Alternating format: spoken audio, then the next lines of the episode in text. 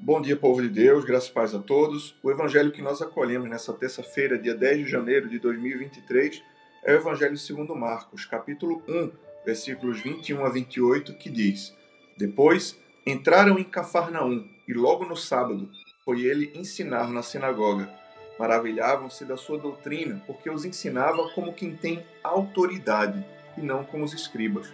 Não tardou que aparecesse na sinagoga um homem possesso de espírito imundo, o qual bradou: Que temos nós contigo, Jesus Nazareno?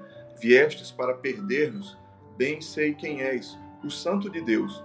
Mas Jesus o repreendeu, dizendo: Cala-te e sai deste homem.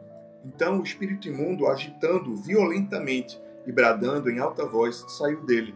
Todos se admiraram, a ponto de, se per de perguntarem entre si: Que vem a ser isto? Uma nova doutrina.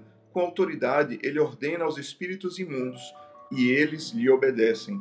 Então correu a célere fama de Jesus em todas as direções, por toda a circunvizinhança da Galileia. O Evangelho do Senhor, louvado sejas, ó Cristo, que as palavras do Santo Evangelho perdoem nossos pecados e nos conduzam à vida eterna.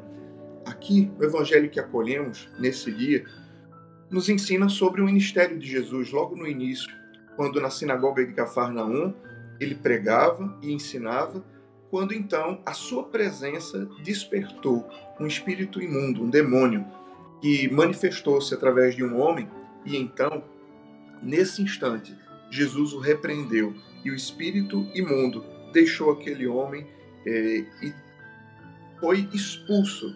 Então todos se admiraram e disseram: Quem é este? Que doutrina é esta? Que realidade é esta? Quando até os espíritos imundos lhe submetem.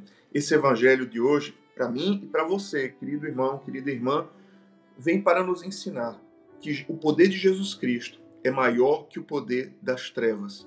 Se você se aproximar de Jesus, se você estiver na presença de Jesus, não importa o tamanho das trevas que se levantem, o tamanho da oposição maligna, o nome de Jesus é maior. O poder de Jesus é, é, é capaz de destruir todo mal que possa se levantar nos filhos de Deus.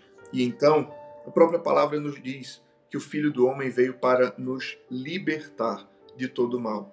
Que hoje confiemos no poder desse Jesus, que tem toda a autoridade no céu, na terra e nos infernos.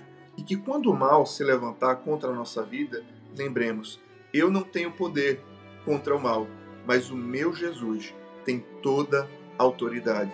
E hoje você possa passar e viver esse dia nessa certeza e nessa esperança. Deus abençoe você, Deus abençoe o seu dia. Em nome do Pai, e do Filho e do Espírito Santo. Amém.